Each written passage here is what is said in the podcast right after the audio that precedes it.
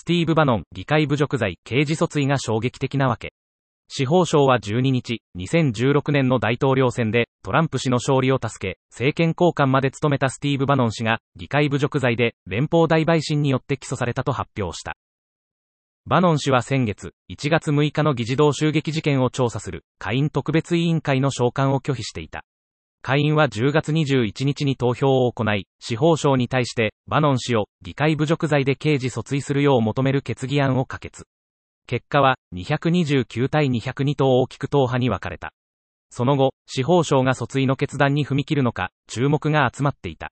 発表後、ハーバード大学の法学教授、ローレンス・トライブ氏はツイッターで、議会侮辱罪で刑事訴追されるのは、40年ぶりの出来事だと投稿した。CNN のリーガルアナリストは番組で、司法省の判断には、とてつもない重要性があると指摘。まず最初に、事実として、司法省は1983年以降、過去38年間、誰も議会侮辱罪で起訴していない。と述べ、続けて、議会の監視機能にとって非常に重要であり、調査委員会が有意義に召喚を執行する権限にとって重要だ、と語った。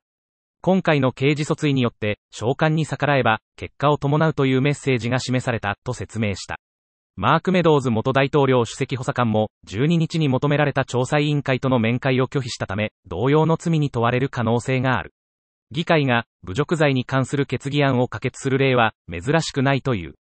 2019年にも、ウィリアム・バー司法長官とウルバー・ロス商務長官について、決議案が可決され、司法省に訴追を要求した。ワシントンポスト紙によると、実際に刑事訴追されるのは、1983年、レーガン政権で環境保護庁の高官だった、リタ・ラベル氏以来。ラベル氏は、有害廃棄物の除去プログラムに関連し、召喚状に基づいて証言を求められたが、これを拒否した。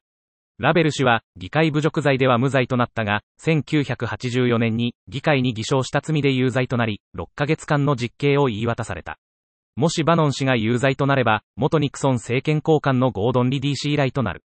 ウォーターゲート事件で中心的役割を果たしたリディ氏は、1974年、2件の議会侮辱罪で有罪となった。